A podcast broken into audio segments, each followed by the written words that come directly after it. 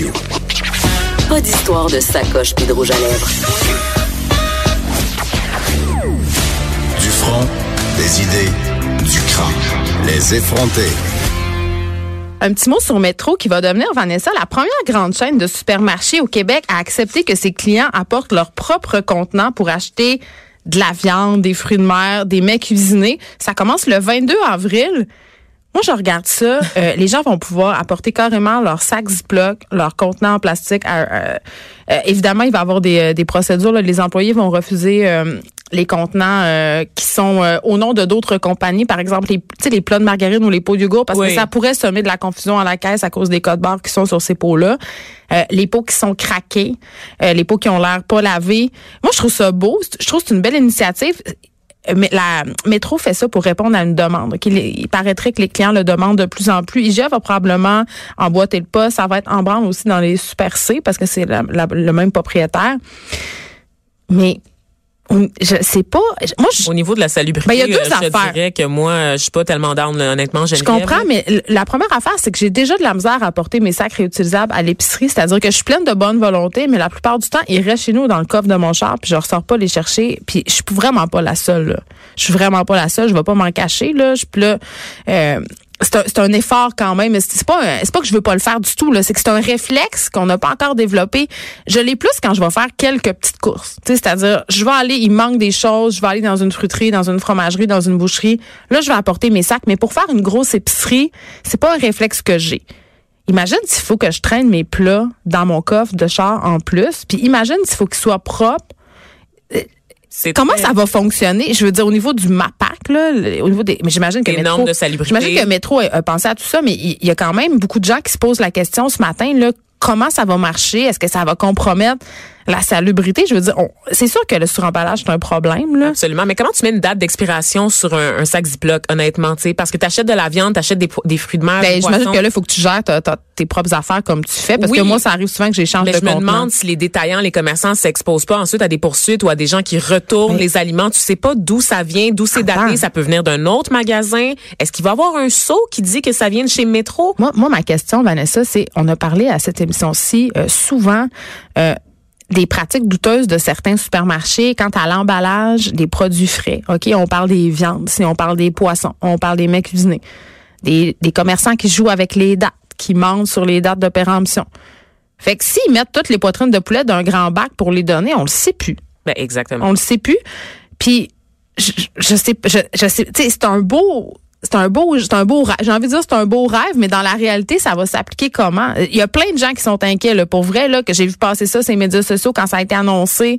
Euh, tout le monde trouve ça une super bonne initiative, mais tout le monde se questionne, puis tout le monde, puis au niveau pratique aussi, là, on l'a dit. Moi, mais je me demande vraiment comment ça va se passer. C'est un, un, effet de mode en ce moment, Geneviève, parce que honnêtement, on est dans la section des fruits et des légumes. Il y a des petits sacs en plastique. Il n'y a pas personne qui prend des sacs de la maison pour emballer ses fruits et légumes. moi, j'en prends plus des sacs en plastique quand même pour mettre mes choses là. À part mes pois manchots, je les sacs pas dans le fond de mon panier. Que plutôt que de mettre cette initiative-là aux côtés d'éléments non périssables comme des fruits, des légumes, de commencer avec des noix, des produits en vrac, de la farine, par exemple, comme on voit chez Bulk Barn ou parfois aussi chez Rachel Berry, il y a des sections, par exemple, où on peut prendre des aliments en vrac. On commence avec de la viande, des fruits de mer. Ça non, va mais pas du tout, là.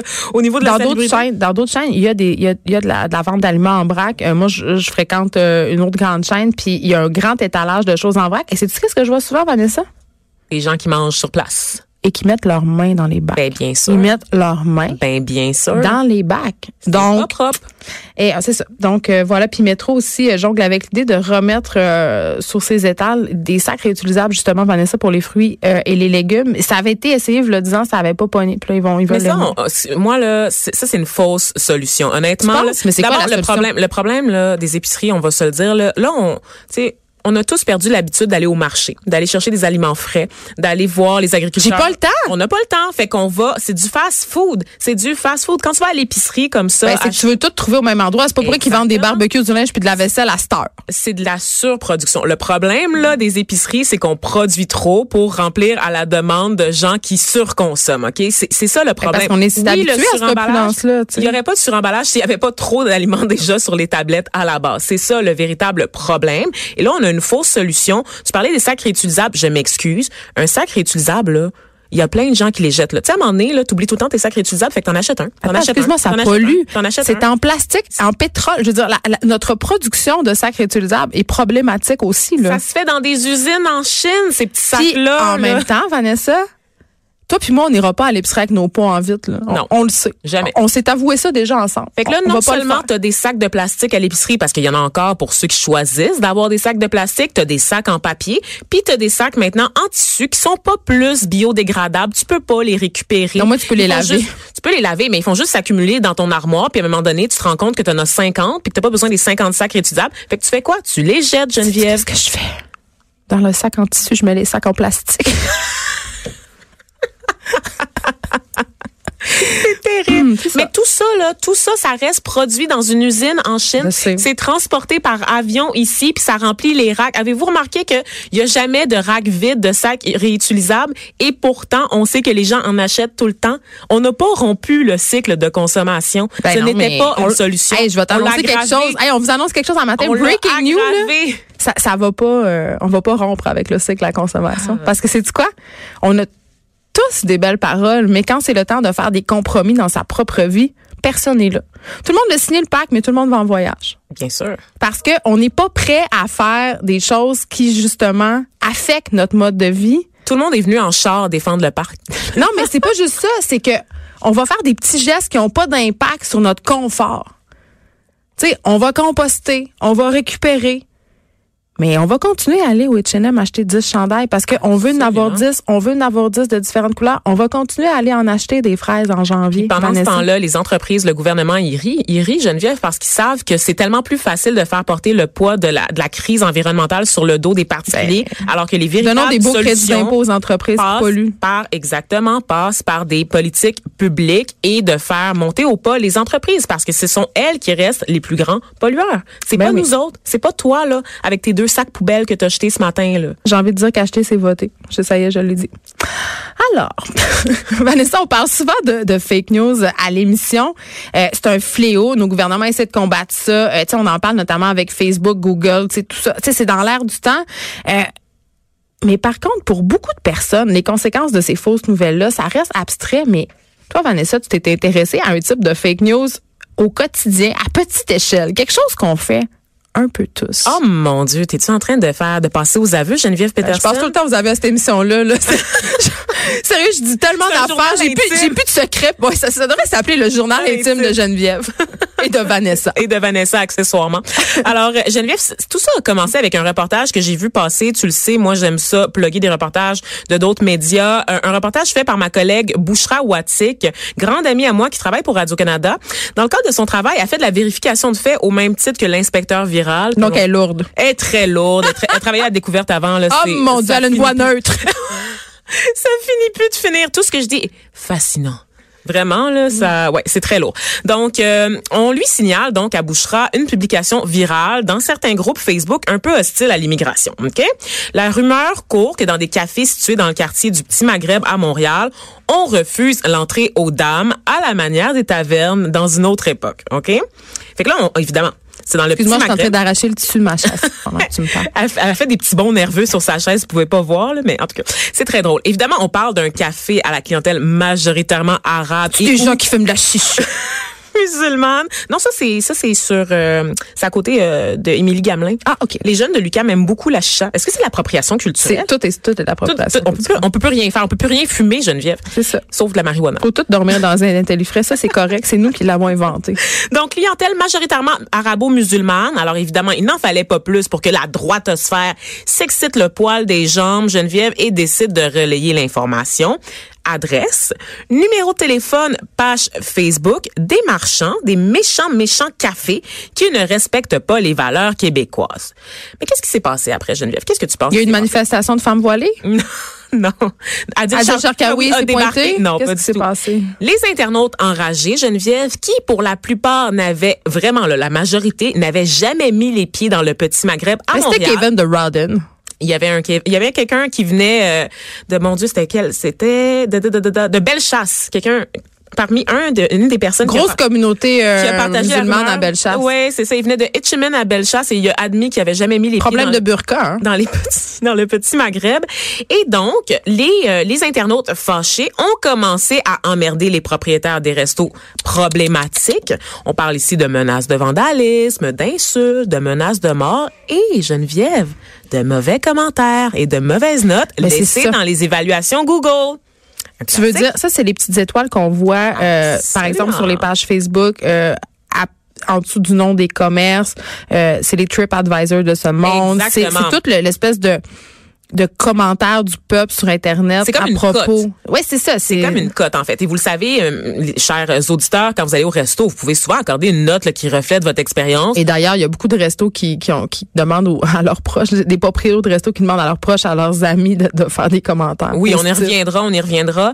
Euh, généralement en étoile, qui va se retrouver sur le web, que ce soit sur Google ou sur Facebook, tu le disais, Geneviève, ou encore sur des sites un peu plus spécialisés, TripAdvisor, Yelp aussi, euh, qu'on utilise un peu moins dans le milieu francophone. Vraiment? Tu, tu fais-tu vraiment ça, toi? Sérieux, ouais, des fois. Pour là, choisir des restos. Quand, moi, quand je voyage plus, plus qu'à Montréal. Mais quand je suis dans un secteur de la ville que je connais moins, puis Ouais. que j'ai le goût de manger, je regarde autour de moi, évidemment, Maps, Google Maps va me dire où je me trouve, va me dénicher des restaurants à proximité d'où je me trouve, et je peux pas nécessairement les évaluer. Je vais aller voir effectivement des commentaires à laisser par d'autres personnes. Moi, je me fie à des, à blogs. Je, je regarde beaucoup de tastet pour les t'es la- restaurants. ben oui, mais quand tu es dans la rue là en train de marcher, puis tu sais t'es- je sais pas là, je suis dans NDG, je suis dans Notre-Dame de Qu'est-ce Grâce. que tu fais là? Ben, Il y a une super pizzeria qui s'appelle la pizzeria Melrose là, Ah c'est oui. bon, c'est bon. On- D'accord. Mais tu a- sais déjà qu'elle est Oh. bonne, fait que tu vas pas sur les sites. Mais maintenant, je le sais parce que j'y ai goûté. c'est comme ça que tu l'as découvert? ça, exactement. Ah. Parce que tu cherches, tu sais, t'es dans la rue, on est, on est dans l'instantané, là, Geneviève, là. Tu sais, souvent, là, tu regardes, t'es- tu sors ton téléphone, t'es dans la rue, tu vas voir sur Facebook, qu'est-ce que les gens en disent, sur Google, qu'est-ce que les gens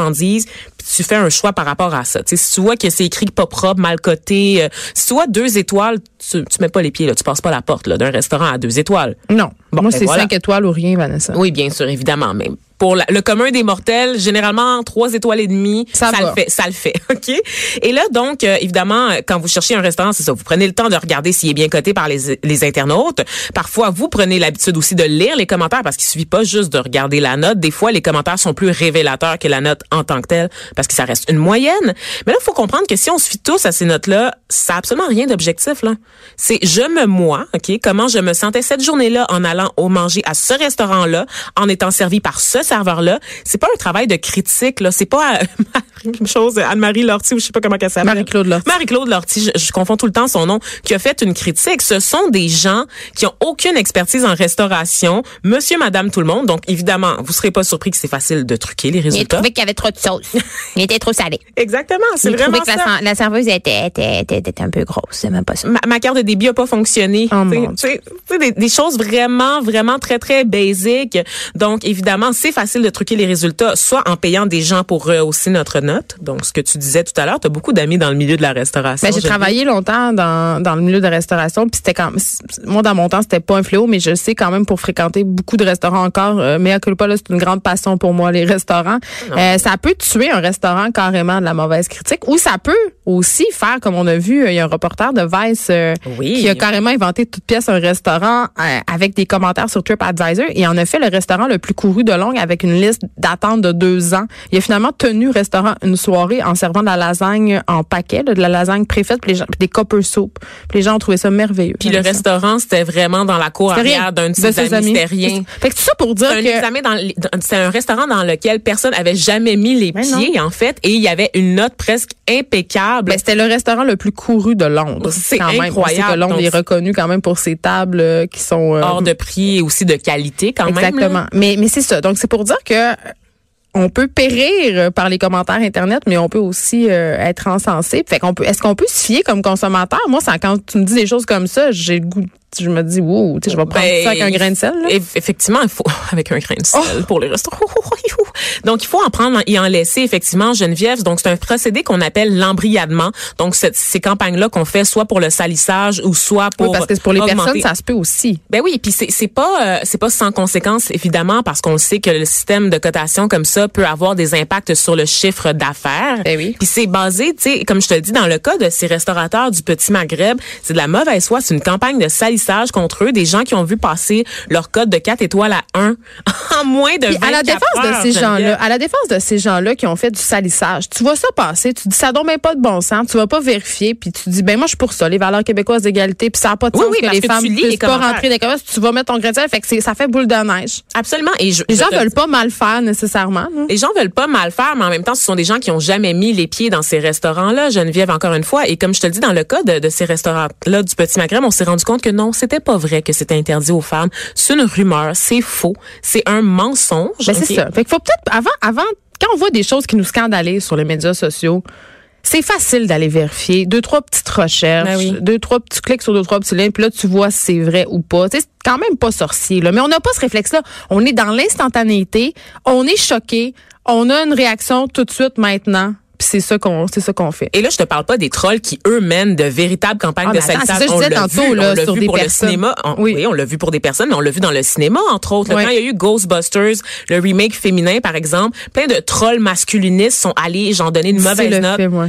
Avant même que le film soit sorti, accessible au grand public, sont allés mettre des notes de zéro pour être sûr que le, le film sorte avec des mauvaises critiques. Donc, ça, ça se fait couler Mais ça- d'avance, en fait, cette affaire-là, là, ça a tellement été intense, Vanessa, que le site Rotten Tomato, qui est un site de ranking de films, là, où on peut aller faire des critiques, donner des notes, justement, euh, a décidé de ne plus laisser les gens commenter les films avant leur sortie. Et C'est logique, dans le fond. Ben, bien sûr. Tu sais, parce que le film, il- personne l'a vu. Je veux dire, pourquoi on va le commenter? Mais ça, ça fait pas poser des questions sur l'espèce de culture dans le du commentaire. Tu sais, les médias sociaux, c'est une belle chose. Ça, ça a permis la démocratisation de la parole. Ça a permis aux gens de s'exprimer. Ça a permis aussi à des commerces qui abusaient ou des gens qui offrent des mauvais services. D'être exposé. Oui, tu sais, de devoir répondre de leurs actes ou de leur, ou de leur fraude. Mais en même temps, ça donne un énorme pouvoir Absolument. aux consommateurs, un pouvoir très, très grand. et qui est utilisé parfois à des fins idéologiques, qui est détourné, Geneviève. Tu sais, on parlait, là, on parlait euh, des films, mais il y a eu le cas de CNN aussi quand Donald Trump a commencé à dire que CNN c'était de la fake news. Tous ses supporters sont allés accorder la note de 1 à ce média-là, qui est quand même une institution aux États-Unis, mais ils ont décidé de saboter, en fait, la, la, la crédibilité de l'institution, donc de CNN, en donnant des notes de 1 dans Google Reviews. Ceux qui se rappellent aussi de l'histoire de Cécile le lion, vous vous rappelez ce petit lion, ce petit lion, ce grand lion d'Afrique qui avait été tué en fait par un dentiste. Ce dentiste-là euh, avait son propre cabinet. Des internautes enragés par le par le phénomène du braconnage et par cette histoire-là là, de vraiment de dentiste qui traque une bête, euh, une bête qui était quand même assez superbe, qui avait un pelage assez exceptionnel en fait et qui était proté- protégée, ont décidé d'aller saboter les les euh, les résultats en fait la cote de son cabinet de dentiste. Donc c'est devenu une campagne de lynch- lynchage pour ce oui. dentiste-là. Mais c'est pas c'est pas sans conséquence. Et trois ans plus tard, il y a encore des mauvaises évaluations qui se Est-ce qu'il fait font. faillite? Ben, il, Sûrement. il a disparu dans la nature. Mais on pouvait faire la même chose au niveau de la critique culturelle au Québec euh, en quel- euh, il y a quelques années. Il y a des critiques qui assassinaient des films avant même leur sortie, des livres aussi. Mais ce sont des gens qui sont payés pour faire ça. ce métier-là. Là, la différence, c'est que c'est les gens monsieur, madame, tout le je monde. le sais, mais les gens ils lisent une critique puis ils prennent ça comme parole d'évangile Oui. puis ils disent ben c'est forcément pas bon, c'est marqué sur le site que c'est pas bon. Tu sais, faut souvent faut se faire euh, Sa propre idée. idée. Restez là, on s'arrête un petit instant puis on parle de McGill après la pause qui a abandonné le nom Redman. Puis toi Vanessa, euh, t'as un petit bémol par rapport à tout ça. Les opinions. Les effrontés. De 9 à 10.